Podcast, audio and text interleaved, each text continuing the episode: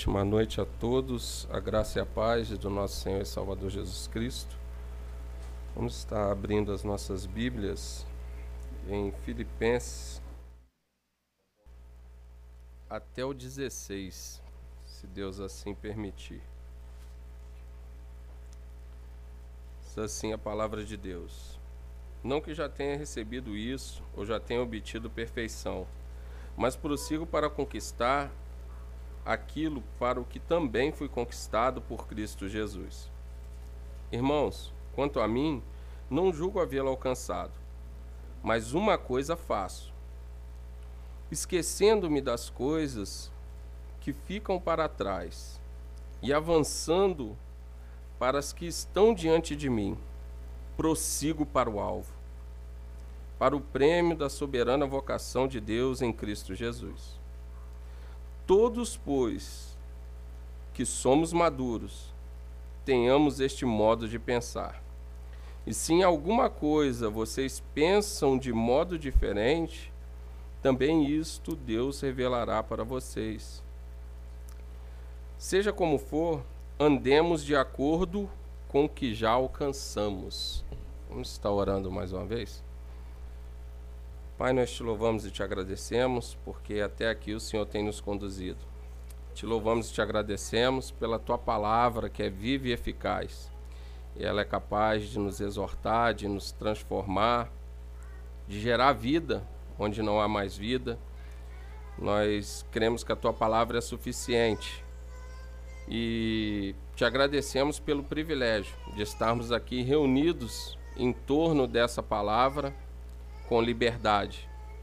Te agradecemos pela liberdade de culto. Te agradecemos por cada família aqui representada que está aqui nessa noite para ouvir uma porção do Evangelho.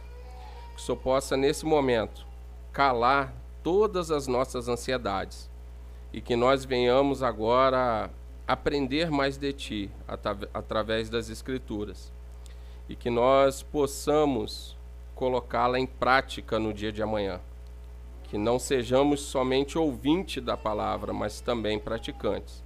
Que o teu Espírito nessa noite possa nos capacitar. É em nome de Jesus Cristo que eu oro crendo. Amém. Os irmãos podem tomar assento.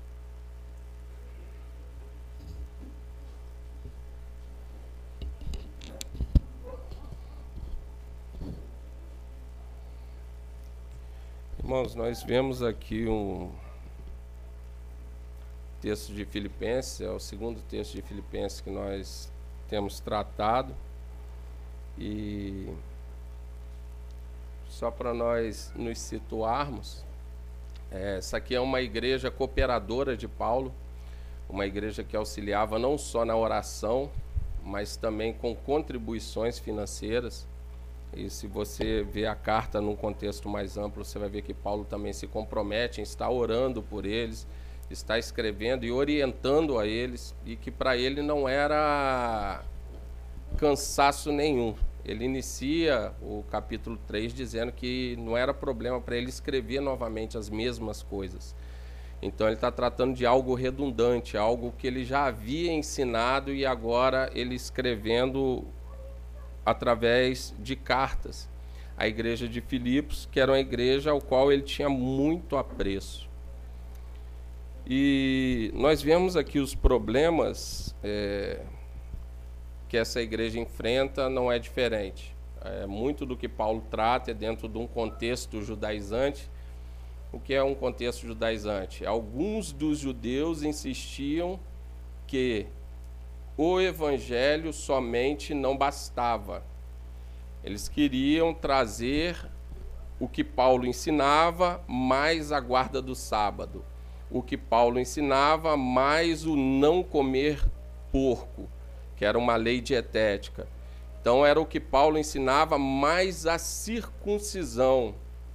Então eles sempre estavam acrescentando mais alguma coisa ao evangelho. E nós vemos o que? Paulo é muito incisivo e às vezes nós somos frouxos com relação à doutrina, nós negociamos fácil demais os nossos princípios, valores e doutrina. Se você vê o início do capítulo 3, não dá tempo de nós abordarmos tudo, Paulo chama esses homens de cães.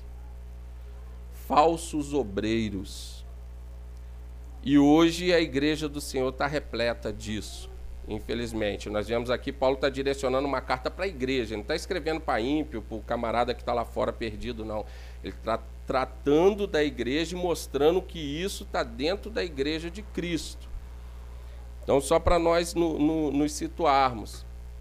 E a igreja ali de Filipos, ali, a cidade de Filipos, era uma cidade bem organizada, tinha muito ali, era uma, uma província romana, se tornou uma província romana, então tinha muitos soldados romanos ali que, que foram exilados ali, que ao terminar sua carreira foram morar naquela cidade. Havia muitos gregos e muito judeu naquela cidade. É esse público que Paulo está se referindo, só para nós nos situarmos aqui na carta. É, irmãos, é, de uns tempos para cá eu tenho tentado, eu tenho tentado praticar exercícios físicos. E tem sido uma dificuldade. Eu na minha infância eu cresci praticando esportes. E hoje, depois de uma certa idade, para mim é uma dificuldade imensa.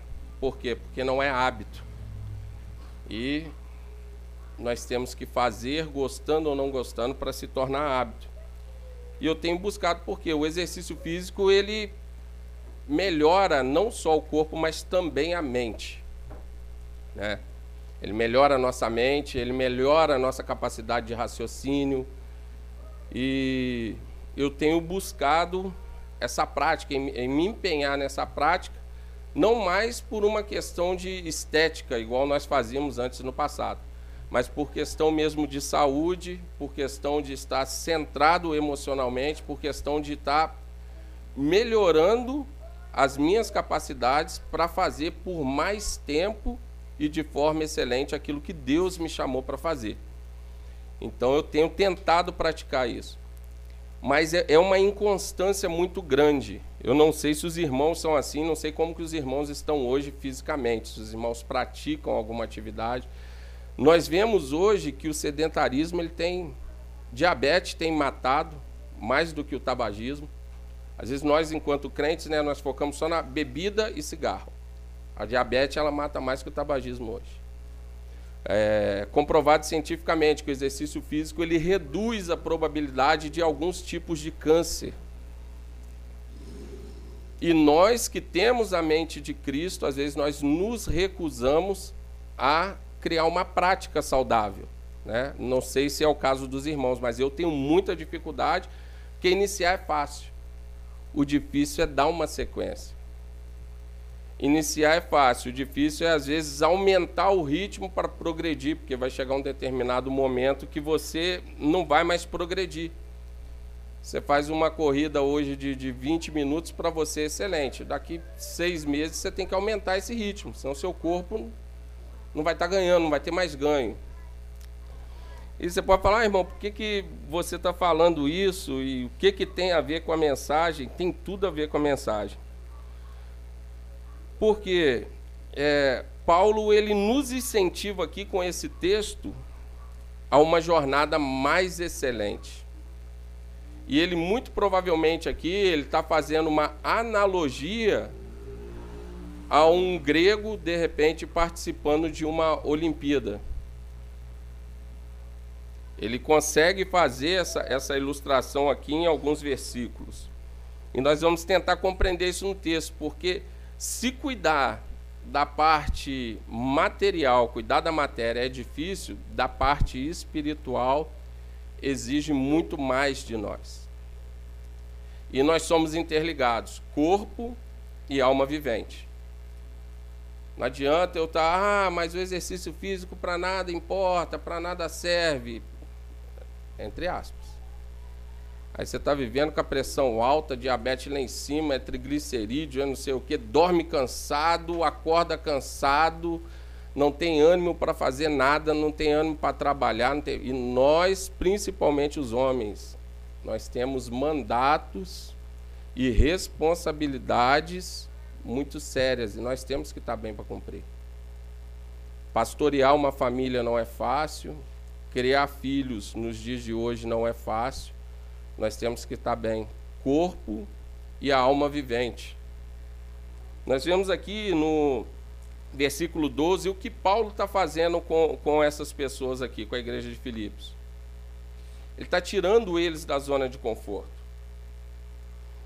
E de repente, esse versículo 12 aqui também, ele pode estar tratando, porque no versículo 11 ele fala que para de algum modo alcançar a ressurreição dentre os mortos. Então ele está mostrando que eu ainda não alcancei isso. E é bom nós nos situarmos e entendermos o momento que nós estamos vivendo. Então ele coloca, ó, não que eu já tenha recebido isso, ou já tenha obtido perfeição. Por que ele está falando isso? Os judaizantes eles se gabavam da guarda da lei. Eles se achavam perfeitos. Eles achavam que, ele que eles conseguiam alcançar a salvação pela justiça própria. E nós já tratamos isso aqui. A nossa justiça própria de nós todos, se colocar ela diante de Deus, ela é como esterco. Ela não vale de nada. A nossa justiça própria, para cumprir os padrões de santidade de Deus, para que a nossa dívida fosse perdoada, ela não vale de nada. Então, Cristo é o nosso substituto na cruz. Por quê? Porque para apaziguar a ira de um Deus santo, era necessário também um Deus. E era necessário também que ele fosse homem, por isso que ele encarnou para pagar a minha e a sua dívida. Então é isso que Jesus faz na cruz. Então Paulo mostra aqui ó, que ele não era perfeito. Ele não era perfeito. E de repente alguns aqui da igreja de Filipos estavam já acomodados. Entendi, compreendi o evangelho, é salvação em Jesus, bacana. Ah, tem que fazer isso, tem que fazer aquilo, de vez em quando eu faço isso, faço aquilo, estou quite diante de Deus. E começa a levar uma vida de sedentarismo espiritual, o que é pior do que o sedentarismo material começa a acomodar, afrouxar a nossa caminhada cristã. E ele mostra, não que eu já tenha obtido a, a perfeição.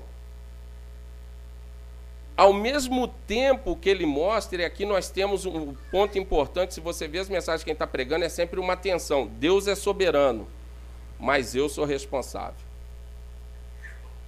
A salvação é pela graça mediante a fé em Cristo Jesus. Não tem nada que você possa fazer para ser salvo. Mas uma vez que você foi salvo, essa graça que te alcançou, esse amor que nós cantamos aqui que te alcançou, ele tem que ser combustível.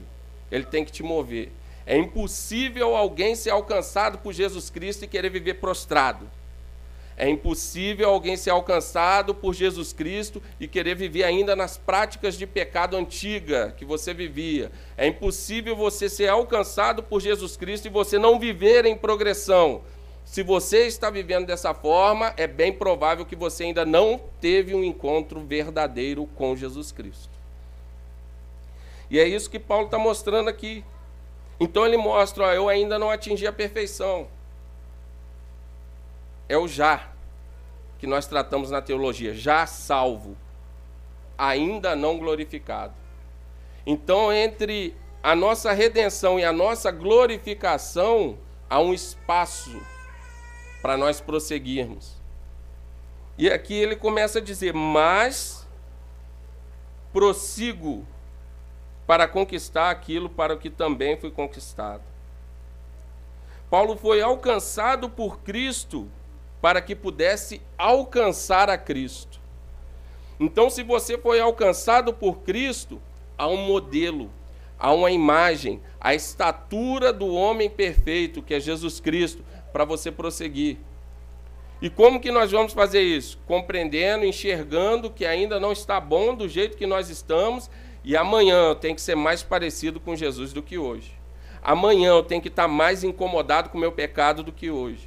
Amanhã eu tenho que estar mais incomodado com as minhas mentirinhas do que hoje. Amanhã eu tenho que estar mais incomodado pela minha negligência no serviço ao próximo do que hoje, porque às vezes nós estamos vivendo conforme o nosso ventre. E Paulo condena isso quando ele fala desses falsos obreiros, desses falsos mestres.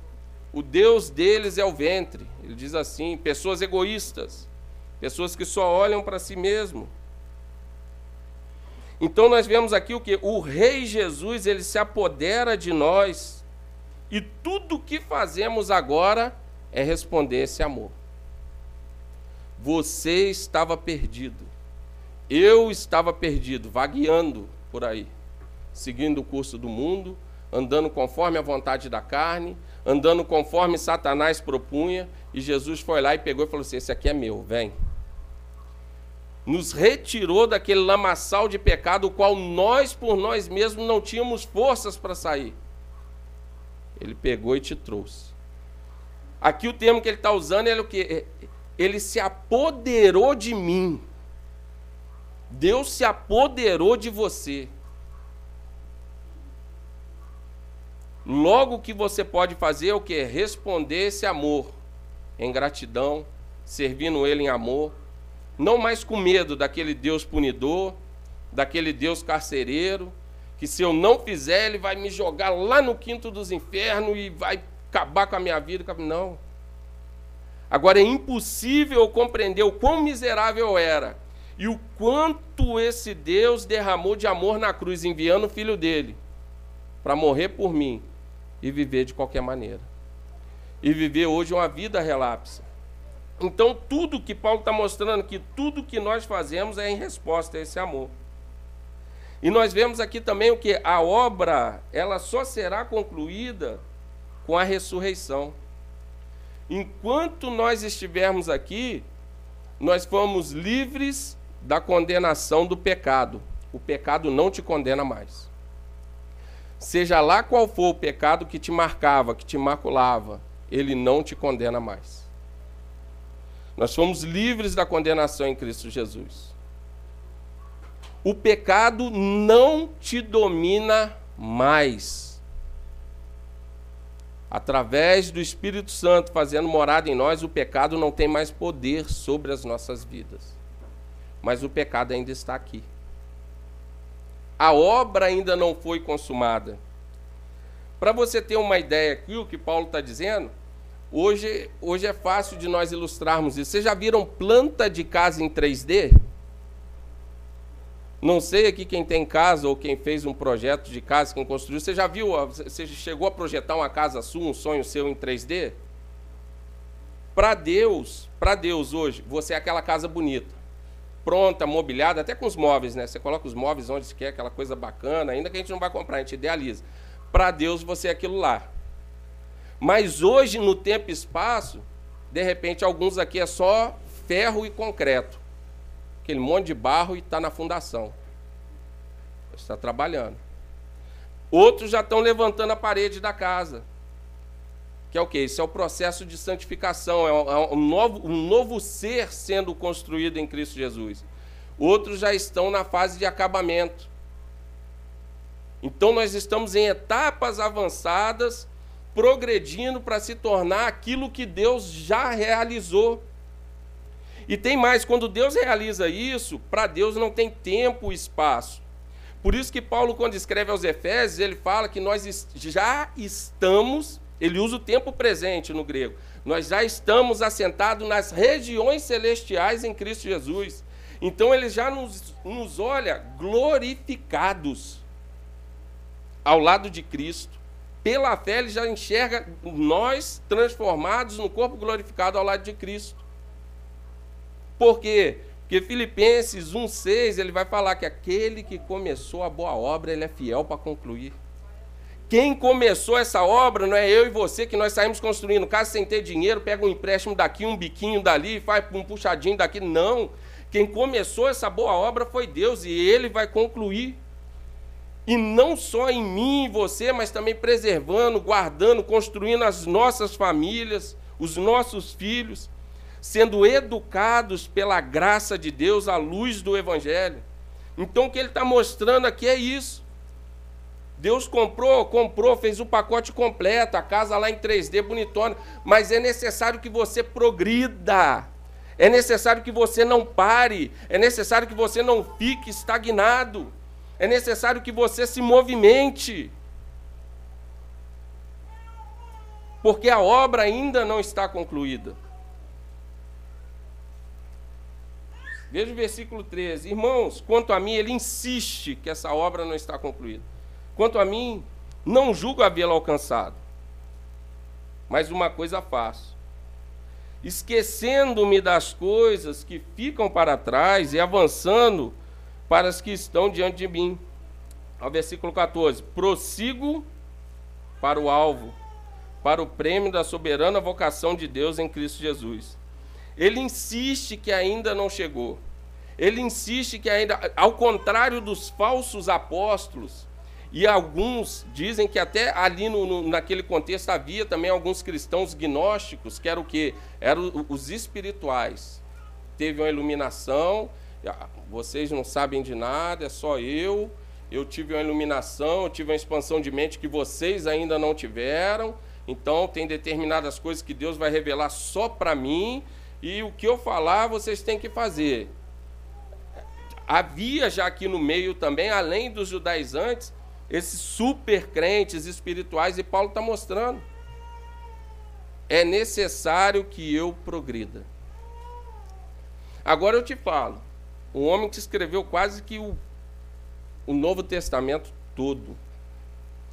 Se você ler aqui o capítulo 3, depois vocês leiam em casa. Você vai ver que ele fala: se alguém poderia se vangloriar de justiça própria, se alguém seria eu. Ele era da tribo de Benjamim. Então ele tinha linhagem, ele tinha.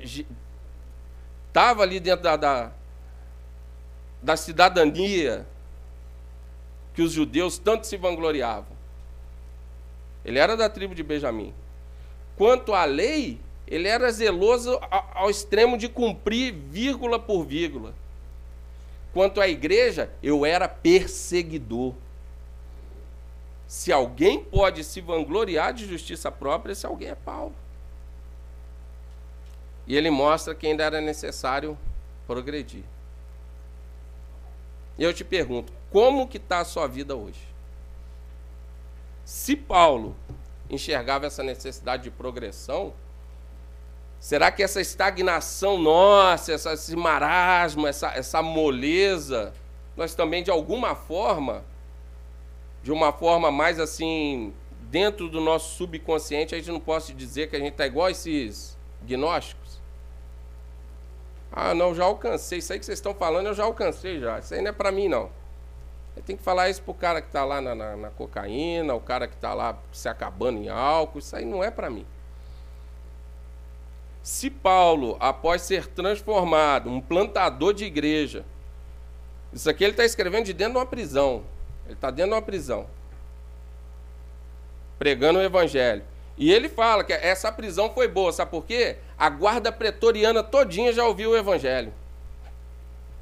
Para ele, ele não tinha crise de estar dentro da prisão. Porque o foco de vida dele, a visão dele estava alinhada de que é Cristo. É o Evangelho. Cristo é o centro. Cristo é o meio. Cristo é o fim. E nós? Será que nós podemos nos dar o privilégio de, se, se é que você está, não sei a situação que você está, de ficar estagnado espiritualmente? Então nós vemos aqui também um outro ponto que ele mostra aqui, a maturidade que ele está falando aqui, sabe em que, que ela consiste? Em compreender que a obra ainda não está completa. Não é você se achar mais espiritual do que o irmão que está do lado, não é você ficar se comparando com outro, porque, como eu disse aqui, a questão da casa, eu estou fazendo a fundação, o outro está levantando a parede. Ao que está levantando a parede, acho que está muito na frente. Aí o outro está batendo a laje e fala, não, sou melhor do que os dois. Estão lá embaixo ainda, já estou trabalhando no, no, no patamar de cima. Nós não podemos nos dar esse privilégio. Nós não podemos desenvolver esse tipo de mente. Do contrário que Paulo está ensinando, quando nós desenvolvermos essa mentalidade de olhar um para o outro e achar às vezes mais espiritual do que o outro, na realidade, nós somos imaturos. Quem, é, quem, quem tem maturidade compreende o tempo de cada um, enxerga que há necessidade de progredir e tem paciência em ajudar o outro na sua progressão. Não é tacando pedra. Porque isso aqui ele está escrevendo para a igreja, não é individual.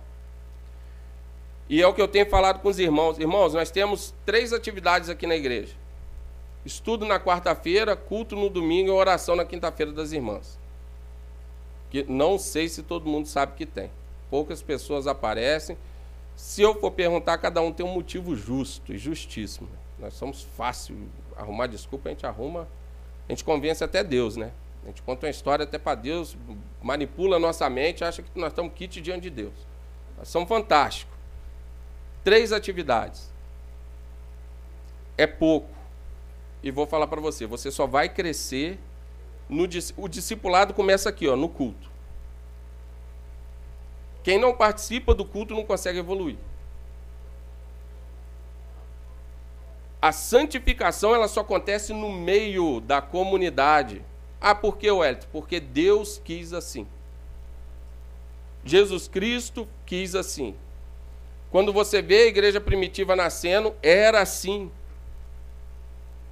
Palavra, oração, partir do pão, junto indo de casa em casa, reunindo, iam para a sinagoga pregar. É aqui, ó, no coletivo. Você não pode reduzir a sua vida espiritual somente ao coletivo. Mas começa aqui. Você tem que aprender a preparar sua comida em casa, seu devocional. Mas começa aqui. Então nós temos que ter essa maturidade de que de um auxiliar o outro na dificuldade de um incentivar o outro a caminhar e a seguir em frente. Ele compara a nossa vida, nós vemos aqui nesse versículo, ele compara a nossa vida com uma pista de corrida. Nós não temos tempos, irmãos, por isso eu coloquei o tema da mensagem ali, ó, alinhando a trajetória. Como é que está a sua trajetória? Ele está comparando a nossa vida com a pista de corrida. Você está correndo aonde? Ah, eu estou correndo no, no, meio do mato, estou subindo e descendo morro. Você vai morrer de cansaço, você não vai produzir nada para a glória de Deus e você vai viver uma vida miserável. Por quê? Porque tem uma pista. O que ele está colocando aqui, ele me mostra que tem uma pista. Tem uma demarcação. Não é correr a esmo para todo lado. Não. Tem uma pista para você correr. E como que o corredor corre? Nós vemos aqui, ó, ele decide, ele coloca, ó, mais, veja o verso 3, mais uma coisa faço. Perdão. Ele mostra o problema e ele toma uma ação. Ele não fica sentado esperando a banda passar. Não. Ele identificou o problema e ele tomou ação. O que, que eu falei? Ó, soberania de Deus e responsabilidade humana. Você está esperando o quê? Gente para te pegar no colo? Vamos, pelo amor de Deus. Aí pega, traz um dia, aí volta. Aí no outro dia pega de novo no colo. Aí num dia vai, vai arrastado pela esposa. Aí está dentro de casa, não, não consegue ler uma Bíblia, não consegue fazer uma oração. O, o filho está doente, não consegue impor as mãos sobre o filho e orar. Tem que perguntar, vamos lá na irmã fulana de tal lá, porque ela tem uma oração forte. É, a, minha, a sua não vale nada. É só da irmã lá. Aí caímos em tudo quanto é misticismo e voltamos a desenvolver o quê? Uma vida de criança. Não tem maturidade espiritual, fica correndo um lado para o outro, a esmo. Então o que, que ele mostra aqui? Tem a pista. O que, que o corredor faz? Ele se posiciona na pista. E o corredor ele sai correndo de qualquer maneira? Não. Pega para você ver a largada de qualquer corrida aí. O camarada, ele parece que ele está vendo ali alguma coisa ali que, que encantou ele. Ele, ele não está ouvindo aqui. Tem gente tirando foto, tem gente filmando. Ele está ali, ó. Focado. Ele está olhando para onde ele tem que chegar. Ele sabe onde ele tem que chegar. Ele sabe a velocidade que ele tem que correr a cada etapa para ele chegar até o final. E é isso que Paulo está mostrando aqui. Na época, para participar de uma Olimpíada em Atenas, o camarada ele tinha que ter uma cidadania grega. E para nós participarmos dessa Olimpíada aqui, nós temos que ter uma cidadania celestial. Então, se você ainda não teve um encontro com Cristo Jesus, resolva esse problema. Para que você seja inserido e comece a correr essa caminhada. Correr essa, essa, essa maratona. Então nós vemos aqui que é o que? Tem que ter alinhamento, tem que ter foco, tem que ter determinação. Tenta, irmãos, tenta subir numa esteira, correr e olhar para trás. Tem um cara aí na internet que faz umas papagaiadas, né? ele roda na esteira, é uma coisa fantástica. Agora, tenta subir numa esteira, correr e olhar para trás. Depois você me conta o que, que vai acontecer. É aqui, ó. É a vida espiritual. É a vida espiritual. É por isso que ele está falando. Tô correndo, ah, caiu aqui a folha. Vai ficar para trás, meu irmão. Meu foco é lá na frente. Meu foco é Cristo. Eu já foquei, eu já mentalizei onde eu vou chegar. E é responsabilidade minha esses preparos. Então nós temos que desenvolver essa consciência e nós vemos, a, a Bíblia é repleta disso, irmãos. E nós estamos vivendo mal por quê? Nós iniciamos e não conseguimos. É o que eu falei lá da, da questão do exercício físico. Até a parte material. Você que é cristão, está em Cristo Jesus, você está fazendo por estética para ficar bonitinho? Vai ter jeito não. A hora o tempo vai comer esse bonitinho todinho. Vai ficar todo deteriorado. Aí você vai se frustrar. Uma hora a, a, você não consegue fazer porque o tempo não, não exige mais e você vai se frustrar. Agora, se você tiver a compreensão que você está fazendo para a glória de Deus, para cuidar da sua saúde, para que você cuide das coisas de Deus em primeiro lugar, para que Cristo seja o primeiro lugar na sua vida. Aí sabe o que, que vai acontecer? A sua vocação como pai, você vai cumprir ela com, com excelência quando Cristo for o primeiro lugar. A sua vocação como filho, você vai cumprir ela com, com excelência. Você vai honrar pai e mãe, que é o que a Bíblia diz. É a pista, é a linha. Não é para andar de qualquer maneira, não é bagunça, não. Isso aí que estão propondo aí fora, isso não existe. Até porque, se você quiser baderna, você vai ter que ir para o inferno, porque o céu é organizado. E vai ter trabalho lá. Tem gente que quer ir para o céu para não trabalhar mais, né, irmão? Notícia ruim para você, vai ter trabalho lá. Nós não vamos fadigar igual nós fadigamos aqui, não vamos ter estresse, vamos ter problema, mas vai ter trabalho, o céu é organizado. Tem gente que traz hoje Jesus, volta logo. Da segunda-feira, o sextou, ele posta lá, sextou, que ah, todo mundo alega. Aí segunda-feira, Jesus, volta logo, maranata, porque tem que trabalhar. Está um bagaço, passou o final de semana de qualquer jeito, está um bagaço. E até a segunda tem que ir, não tem jeito. As contas chegam. Então nós temos que ter esse alinhamento aqui para quê? Para nós corrermos a corrida. E ao desenvolver essa corrida, e às vezes é difícil, orar é ruim, irmão. Não é fácil não. Mas que você vai orar e que vai ser aquela coisa, nossa, fomos para. Não. Sabe como que se chama isso? Disciplina espiritual. Oração, jejum, é, contemplação, meditação na palavra, disciplina. Então você tem que começar a fazer, mesmo não gostando. Depois isso vai começar a gerar prazer, assim como exercício físico. E é o que Paulo está colocando aqui. E essa corrida, com o tempo, hoje vai começar difícil, vai estar tá enferrujado, daqui a pouco nós vamos começar a correr ela com entusiasmo. Vamos começar a correr ela e só olhando para frente. O que ficou para trás ficou, não estou nem aí. E é o que ele fala, você vê um homem que se você parar para analisar, ele tinha cidadania romana, ele era poliglota, ele fazia parte do partido dos fariseus, na religião que ele tinha, tinha uma vida maravilhosa. Ainda saía perseguindo a igreja, dando pancada e levando cristão preso. Olha que coisa linda. Ele estava bem. Para o mundo da época, ele era o cara. Você vai ver, se você voltar um pouquinho no capítulo 3, sabe o que ele fala? Considere isso tudo lixo, por amor a Cristo, por estar mais próximo de Cristo, por estar cada dia mais parecido com Cristo. E esse é o foco que nós temos que ter. Esse é o alinhamento de direção que nós temos que ter. Que aí todas as outras coisas elas vão, vão começar a ser acrescentadas, e acrescentadas na perspectiva correta. Hoje eu tenho, glória a Deus, vou usar para a glória de Deus. Amanhã eu não tenho, glória a Deus. Se eu não tenho, é porque eu não preciso. O que você não tem, se é cristão, você confia em Deus, o que você não tem hoje é porque você não precisa. O que você precisa, Deus vai te dar. E se você está passando alguma falta, é porque Deus quer trabalhar algumas áreas da sua vida também nessa falta. Porque hoje, conforme a cultura que nos é passada e até mesmo algumas mensagens que nós ouvimos, a gente não pode sentir falta de nada. Está faltando alguma coisa, ah, o inimigo está furioso comigo. Não é não, irmão, às vezes é Deus trabalhando. Às vezes é Deus tirando aquilo ali, porque aquilo está tomando seu coração, você não está sabendo usar. É tanto que riqueza Deus dá para poucos. Riqueza Deus não dá para todo mundo.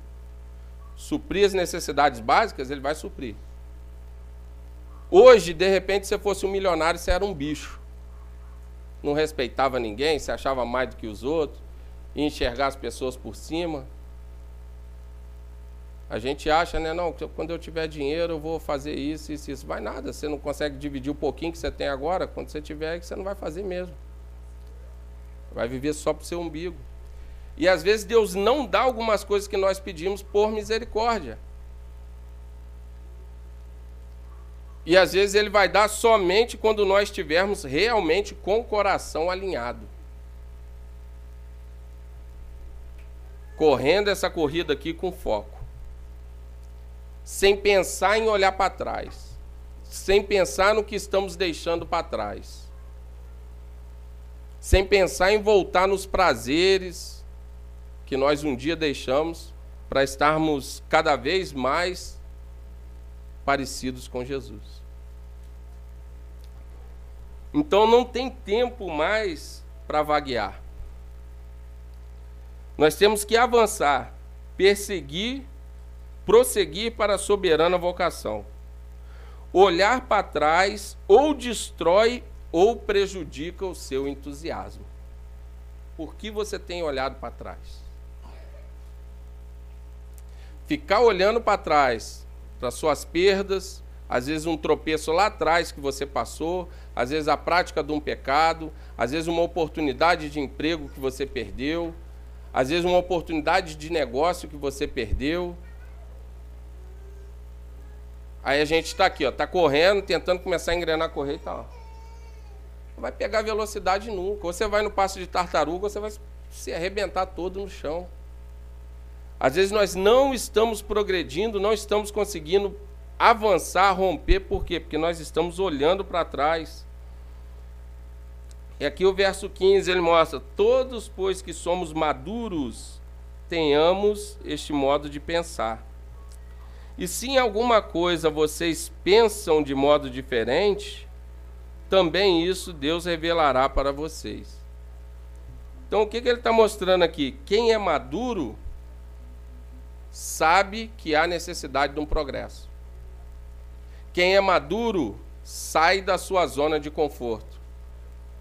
Quem é maduro não acha que atingiu um padrão de santidade mais elevado que o outro e por isso agora pode ficar sentado, parado, à beira da estrada.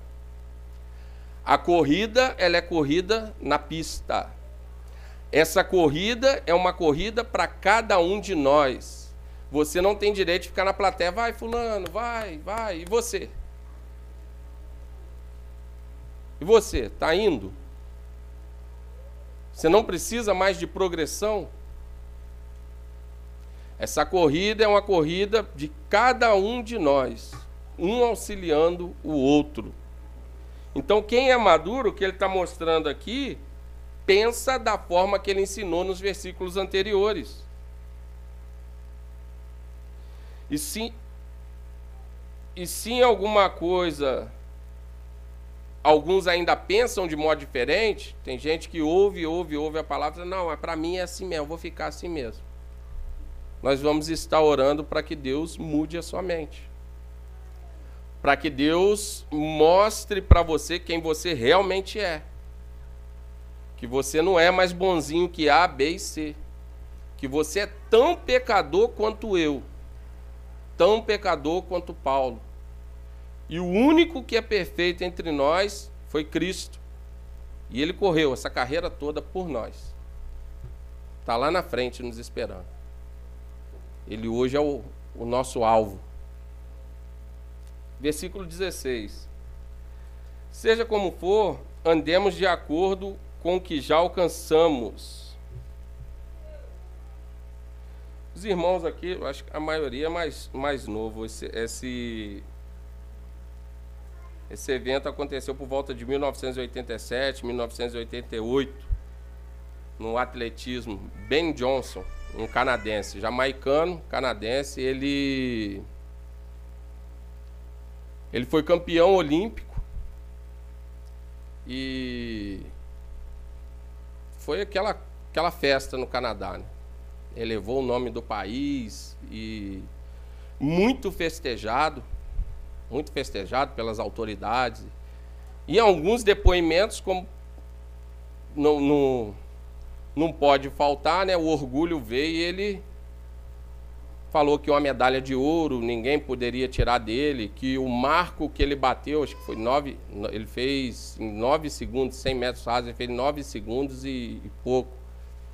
Que era um marco que ia levar 50 anos para ser batido e aquela coisa toda pediram um exame antidoping.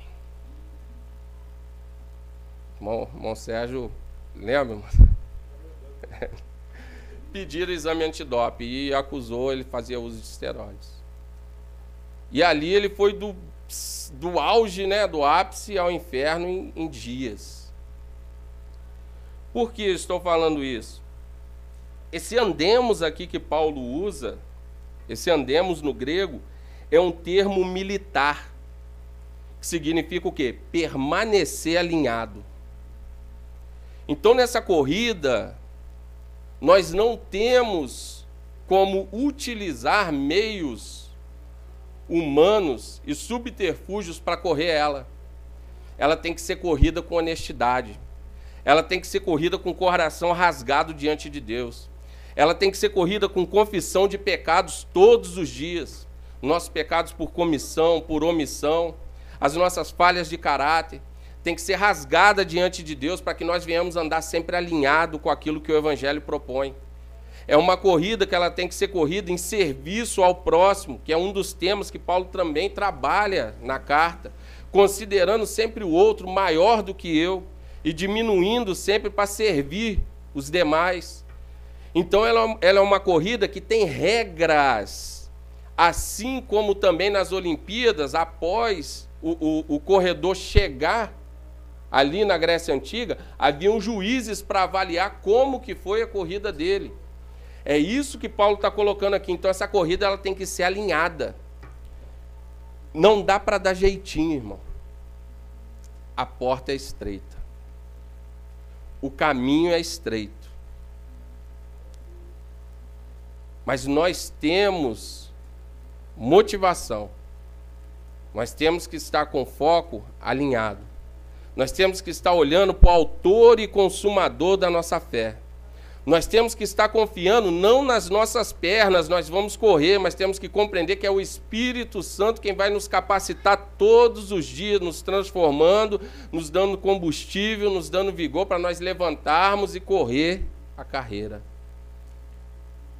para buscarmos cada vez mais estarmos em Cristo. E quando ele fala aqui da questão da soberana vocação, além do alvo ser ali a linha de chegada, é o que? É os benefícios que vão ser consumados em Cristo Jesus. A obra vai ser completa. A casa vai estar completa. Eu e você não vamos ter falta de nada. Eu e você não vamos ter carência de nada. Porque apesar de hoje estarmos em Cristo Jesus, às vezes a nossa mente nos prega a peça. Às vezes nós somos tentados a confiar nas nossas forças, achamos que conseguimos com as nossas forças, e nós estamos nos esforçando, nos esforçando, nos esforçando, e às vezes você está fadigado de correr a corrida errada. Você está fadigado de correr para o lado errado. E você está correndo desesperadamente, de forma veloz, e você olha e fala: as coisas não dão certo, as coisas não estão indo. Sabe por que não estão indo, irmão? Velocidade não quer dizer nada se você estiver indo para o lado errado. Pega a Dutra agora, você tem que chegar em São Paulo. Pega sentido Rio, bota 200 por hora no seu carro. Caramba, estou andando para caramba. Tá para o lado errado. Você para lá para o lado de Nova Iguaçu, para dentro de uma favela, não sabe nem o que está acontecendo. É o que acontece com a gente. Não dá para correr mais sem direção. Às vezes você está aqui hoje, dormindo cansado, acordando cansado, e esse cansaço começa a afetar a alma. Sendo que essa caminhada aqui, ela é para ser corrida com segurança. Porque, como eu já falei, quem começou a boa obra vai concluir. Essa caminhada aqui, essa, essa jornada, essa corrida, é, ela é para ser corrida com plena convicção que você vai concluir ela. Ah, eu iniciei N projetos, eu nunca consigo concluir nada. É porque você ainda não aprendeu a fazer para a glória de Deus. E ele te comprou, como Paulo coloca aqui no início. Ele te alcançou, ele te resgatou. Você é propriedade dele. Você não tem mais o direito de correr para onde você quer. Você não tem mais o direito de andar do jeito que você acha que tem que andar. Você tem que compreender, Senhor, eis-me aqui. Eu sou teu, eu fui criado por ti. Dentro de mim tem um vazio que só o Senhor pode preencher. Eu estou buscando em tudo quanto é lugar. E esse vazio só aumenta, esse buraco só aumenta. O que o Senhor quer de mim? Para onde o Senhor quer que eu vá? O que o Senhor quer que eu faça? Senhor, onde eu vou te servir melhor? O que eu devo fazer com a minha vida? Quais aptidões eu devo adquirir? O que eu devo estudar para que eu possa te servir melhor? E nós servimos a Deus servindo o nosso irmão que está do nosso lado. Aí eu tenho que discernir e compreender o que, o que eu posso fazer para que eu sirva melhor o meu irmão. Aí já é um outro nível da conversa. Porque tudo que nós ouvimos tem ensinado nós olharmos para o nosso próprio umbigo. Tem ensinado que nós temos que correr essa carreira sozinhos. Tem ensinado que o meu irmão que está do meu lado é meu irmão em Cristo e Cristo também derramou sangue por ele, é meu concorrente. Nós vamos chegar juntos, irmãos, nessa linha de chegada aqui. Nós vamos chegar juntos. Tem espaço para todos nós. E às vezes você está aqui cansado, dando murro em ponta de faca. Qual a direção que você tem tomado da sua vida? Por onde você tem andado? Para onde você tem corrido? Os seus objetivos é o que? Ele, ele, é focado só em você? Você está vivendo o que? Uma, uma egolatria? Você está adorando só o seu ego? É só você? É você que importa? Qual o seu foco de vida? É o seu negócio? Eu tenho que fazer o meu negócio romper, eu tenho que arrebentar, eu tenho que fazer. É o que? É o seu negócio? Você vai se cansar. Você vai se frustrar. Porque o seu negócio não pode ser o alvo. Irmãos, veja bem, às vezes as pessoas confundem o que nós falamos aqui. Eu não, eu não prego a teologia da miséria, não, tá? Sou contra a teologia da prosperidade, mas não prego a teologia da miséria, não. Tem nada de errado em você ter dinheiro desde que o dinheiro não te tenha. Não tem nada de errado em você ter um negócio, em você prosperar, em você gerar empregos e gerar emprego com dignidade, não é ficar passando a perna em funcionário, explorando um, explorando o outro, não. E você promover o seu negócio para a glória de Deus. Não tem nada de errado. Agora, se o seu negócio for o primeiro lugar, se a sua carreira for o primeiro lugar, se a sua família for o primeiro lugar, você está sozinho. Porque o Deus que a Bíblia me revela, ele não ocupa o segundo lugar. Ou ele é o primeiro ou você está sozinho. Então você vê, são coisas que não são pecados, nós temos que cuidar, nós temos que trabalhar, nós temos que desenvolver, mas se isso é o primeiro lugar, se isso a, gente chama na filosofia de, de telos, se é isso que te faz levantar de manhã, se é isso que te dá disposição para pular da cama, você vai se frustrar e você está sozinho. É por isso que você está cansado. É por isso que você está cansado. Você não vai conseguir vencer. E vou falar mais: eu louvo a Deus se você estiver frustrado, cansado, ansioso nessa noite, para que você alinhe o seu coração. Isso é misericórdia e graça de Deus. Porque você imagina você estar correndo para o lado errado, numa velocidade imensa, e não ter uma placa dizendo para onde você está indo. Pensou se fosse uma placa assim, só lá no final? Inferno. Ia ficar ruim, né? Você não quer ir para lá? Então, que nós possamos, nessa noite, alinhar essa, essas coisas. São coisas honestas, sinceras, são válidas, mas elas têm que ocupar o segundo lugar na sua vida? Quem tem apontado o caminho para você? De onde você tem tirado? Para onde você tem que ir? O que, que você tem feito da sua vida? Quem tem te direcionado? Quem tem colocado a direção? Em qual demarcação que você está correndo? Você está correndo? Em qual estrada você está correndo? Porque se você não tiver esse foco aqui, essa, essa mente transformada, se eu perder tudo e ficar com Cristo, eu tenho tudo. Acabou. O que não pode te faltar é Cristo Jesus. Sabe por quê? Tudo que nós estamos vendo aqui, tudo que você já viu de mais maravilhoso, exuberante, vai acabar, vai passar. Então, se você coloca o seu coração em coisas terrenas, você vai se frustrar uma hora. Se os seus planos estão estruturados somente com motivações terrenas, você vai se frustrar. E sabe o que é mais interessante? Você se frustra até se eles derem certo. Tem milionário aí pulando de prédio.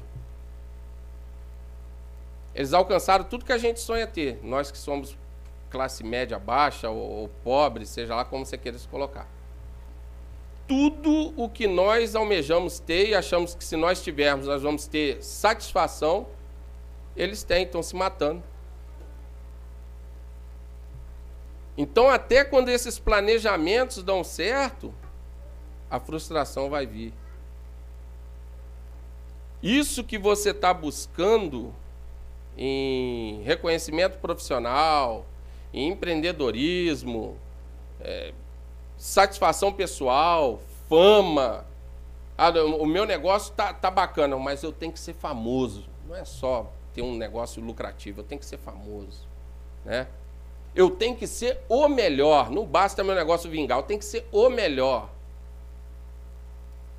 Se isso não tiver nada a ver com esse alinhamento que nós estamos falando aqui com Deus, você vai se frustrar, irmão. São coisas lícitas, são coisas boas, mas a parte de Deus vira pecado, porque isso vai virar o seu Deus. Por que, que vai virar o seu Deus? Ó, onde você coloca o seu tempo. Quer ver onde está o seu coração? Vê onde você está colocando o seu tempo hoje. Vê onde você está colocando o seu dinheiro. E vê onde você está colocando todo o seu intelecto. Esse é o seu Deus. Pensou aí? Ah, é o meu esposo, ele é seu Deus. Ah, é o meu trabalho, seu trabalho é seu Deus. Aí em ganhar dinheiro, ganhar dinheiro é o seu Deus. Você nem tem ele ainda para palpar, né? Se tivesse ainda na mão para palpar, ainda você nem tem ele ainda. Então são coisas que, se você olhar, está errado. A parte de Deus está. E aí nós temos que tomar cuidado porque hoje tem vários gurus citando a direção para onde você seguir. Aí tem gente seguindo o amigo ímpio, né? Que nem amigo é, porque amigo nós temos pouco. Aí aqui um, um conceito de amizade para vocês, gente. Se não te aproxima de Deus, não é seu amigo, é seu colega. Não, meu amigo, aí está seguindo o amigo. Copia o amigo, o amigo, né? Que na realidade é colega. Na hora que você estiver afundado na lama, ele vai pisar em cima e rir. Se não alinha você, é isso que esses pastores, coach, deveriam fazer. Eles pregam essa mensagem aqui, só que a parte de Cristo. Você vê que o que Paulo está colocando aqui é o quê? Está todo mundo acomodado, ele cria um problema. Ei, você não pode ficar parado, não. É o que o coach faz, você está satisfeito com o seu trabalho. Ele coloca que o seu trabalho é uma porcaria. Deus está te dando sustento, está te dando inteligência, está te dando graça para você levantar e defender o pão. Não, aquilo não presta mais. Você é CLT, não, isso é coisa. Arrasta para cima é que eu vou te ensinar a fazer dinheiro. Você não tinha um problema, ele gerou um problema. E agora ele te coloca para andar atrás de coisas materiais. Aí ele vai te vender uma solução. Paulo faz isso só que no âmbito espiritual e focando Cristo como alvo. Então, veja bem, a, a, minha birra com isso, não que seja errado, você, você quer ouvir uma mensagem de alta ajuda, tudo bem, mas por detrás do púlpito, não. Aqui nós temos que trabalhar a parte espiritual, aqui nós temos que trabalhar para que nós venhamos nos enxergar, reconhecer nossos pecados e arrepender dos nossos pecados. Aqui nós temos que trabalhar como que nós vamos criar filho à luz do Evangelho. Como que nós vamos ser marido à luz do Evangelho? Como que as esposas vão ser esposas à luz do Evangelho?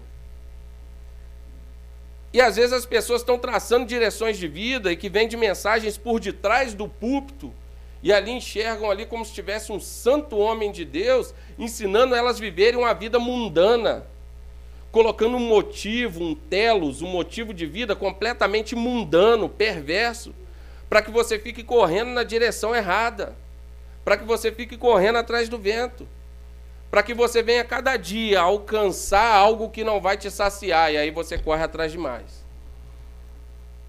Aí você alcança, e quando você acha que vai ter alguma satisfação, você quer mais. Sabe por quê? Porque somente quando nós estivermos alinhados, correndo essa caminhada, com auxílio do Espírito Santo. Aí, meu irmão, se você estiver aqui, ó, estou iniciando a caminhada, ó. Glória a Deus, estou satisfeito. Meu irmão está lá na frente, pô, glória a Deus, que benção. Ó, fulano está lá na frente já, eu vou chegar lá também. Exemplo. Você vai ver Paulo aqui também, ele se coloca como exemplo, é uma das coisas que nós perdemos. Sejam meus imitadores como eu sou de Cristo. Nós precisamos de exemplo. Nós precisamos de copiar as coisas boas que um ao outro faz. Então, quando nós estivermos com esse alinhamento, aí nós vamos ter plena satisfação. Ah, o emprego dos sonhos ainda não veio, mas você está dando glória a Deus. No que, entre aspas, você acha que é ruim hoje, mas que é de onde você tira o seu sustento. Ah, o meu casamento ainda não é aquele casamento maravilhoso, mas, mas você está construindo, a casa está sendo construída, você está avançando. Vocês estão juntos ali na caminhada, vai glorificando, vai dando glória a Deus. Em breve vai estar tá tudo completo, a obra vai estar tá completa. Porque não é pelos seus méritos, não é pelos meus méritos, o Espírito Santo está trabalhando. Mas aí é necessário que a gente pare de ouvir besteira, irmão. Não, tem, não temos tempo para ouvir besteira. Nós não temos tempo para uma placa, ó, siga para a esquerda, aí a outra ali na frente, siga para a direita. Aí você está fazendo zigue-zague. Tem que correr com foco. E o nosso foco tem que ser Cristo. Aí nós vamos alcançar satisfação. Então, o que eu quero que você assuma esse compromisso com Deus. O que nós temos que fazer? Prosseguir. Paulo ele identifica o problema e o que, que ele faz? Ele prossegue. Nós temos que perseverar. Não dá para você ficar andando e parando. É igual a academia lá. Já vai três meses. Parou, você perdeu tudo. Tem que começar do zero. A vida espiritual é a mesma coisa. Você não para onde você está, não. Você vai começar do zero. Nós temos que prosseguir. Nós temos que compreender o que? Não é uma corrida de 100 metros, é uma maratona. Além de prosseguir, é necessário que você persevere. Vai no seu ritmo, mas vai em frente. Vai no seu ritmo, mas anda. Se compare consigo mesmo hoje. Amanhã, como que eu era ontem? Eu melhorei? Aí quando você for olhar para onde você tem que chegar, olha para Cristo. Olha para Cristo, porque às vezes quem está do seu lado não vai ser parâmetro. Você tem que olhar para Cristo. E nós temos que compreender o que? O alvo. Nós temos que chegar. Não é quem chega primeiro. Nós temos que chegar. Aí, se não é que quem chega primeiro, já viu essas cenas bonitas que o cara cai lá e aí vem o outro, pega, joga nas costas, o cara perde lá o prêmio, mas vai acompanhando, vai ali, um carregando o outro? Você pode se dar o luxo de, em determinados momentos dessa caminhada, você carregar o seu irmão. Porque não é, não se trata de chegar primeiro. Não adianta nós sairmos correndo em alta velocidade e ficar vários irmãos para trás capengando. Então temos que correr junto, um auxiliando o outro. E nós temos que compreender o que? A soberana vocação, que é a comunhão perfeita com Jesus Cristo para sempre, essa vai ser a sua motivação de vida. Se isso for a sua motivação de vida, todas as outras coisas que você fizer vão sendo acrescentadas na perspectiva correta. Aí, irmãos, é, dá, dá, até para fazer igual esses pregador aí que né, pegam um dinheiro e, e, promete chave de carro. Né? Eu duvido que se você fizer isso que está aqui, a sua vida não vai ser abençoada. Se você começar a correr essa jornada que Paulo propõe, com alinhamento correto, com seu coração no alinhamento correto, com foco da sua vida, o início, o meio e o fim sendo Cristo, se você não vai ser bem sucedido em todas as suas relações. E até nas suas perdas, nas pancadas da vida, no, no, na morte de um, de outro, porque nós vamos passar por isso, porque Jesus prometeu que no mundo nós teríamos aflição, mas que era para nós termos bom ânimo, você vai passar bem. Você vai passar servindo de, de dando conforto para aquelas pessoas que estão ali, baqueadas. Agora é necessário que haja este alinhamento. E como que nós vamos fazer isso? Debruçando no Evangelho. Torna a dizer: leiam a Bíblia de vocês. Aqui está a pista. Aqui estão as placas mostrando, ó, permaneça no caminho. Vai por aqui. Aí quando o inimigo falar, não, é por ali, não, aí é buraco. Não vai não. Você vai se quebrar todo. A linha de chegada está por lá, ó, é, é, o carro zero, é a casa própria, não sei o que, é o negócio. Não. É a soberana vocação. É estar em Cristo Jesus. É se deleitar nele. É ele ser suficiente para a sua vida. É ele ser suficiente a ponto de, igual está aqui, ó, Paulo, dentro de uma cadeia, servindo os irmãos, escrevendo com alegria não sabe se vai morrer, se vai viver. Se eu morrer, para a glória de Deus. Se eu viver, vou continuar vivendo, pregando o Evangelho para a glória de Deus. Então tem que ter foco. Coloque Deus em primeiro lugar. E as demais coisas elas vão sendo acrescentadas. E aí nós vamos correr a corrida, irmãos. Eu quero que você medite em Isaías, no capítulo 40, verso 31. Alinha a sua vida que nós vamos começar a correr dessa forma aqui, ó. Mas os que esperam no Senhor renovam as suas forças. Sobem com asas como de águia. Nós vamos deixar de dar aqueles voos de galinha. Eu voo de galinha. Pula aqui, parece que vai daqui a dois metros quilo. Chega de voo de galinha. Vamos voar como águia. Correm e não se cansam. Caminham e não se fatigam. Essa jornada vai ser corrida assim, mas tem que alinhar o coração. Amém? Vamos estar orando?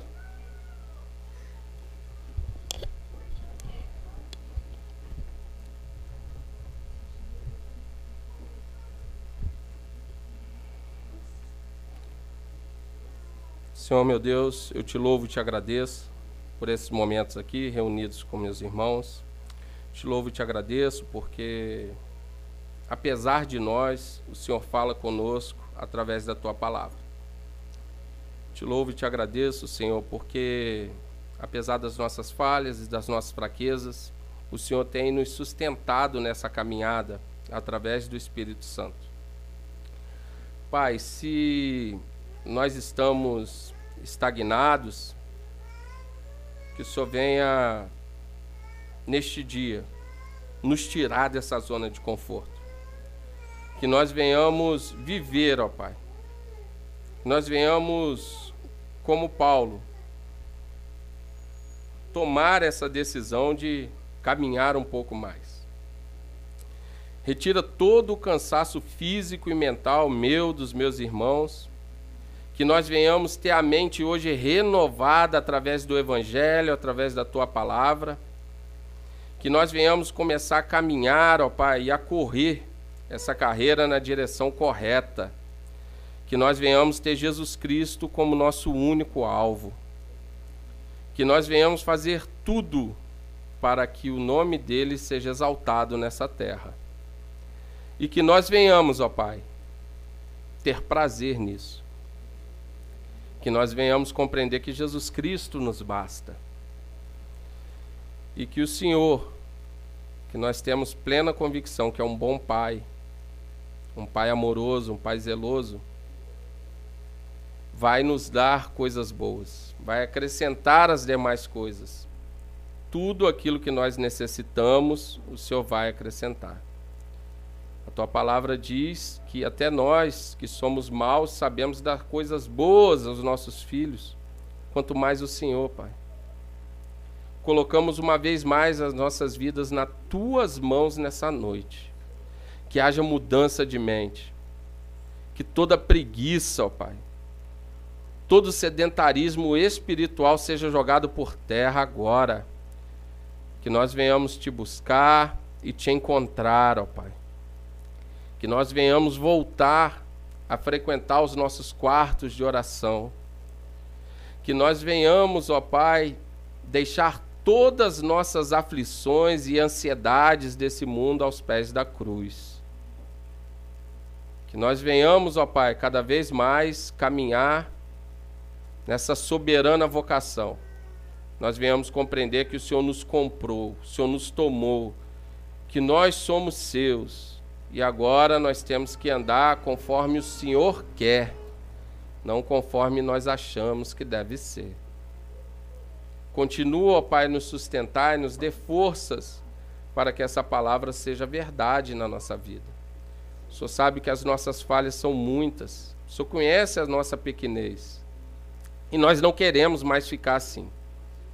Não queremos viver essa vida espiritual rasa, fraca. Nós queremos crescer em Cristo Jesus. Cada vez mais nos aproximarmos dele. Cada vez mais sermos transformados como ele. Sustenta-nos, ó Pai, nesta palavra e nos conduz nessa caminhada rumo ao alvo essa é a oração que te faço, em nome de Jesus Cristo. Amém.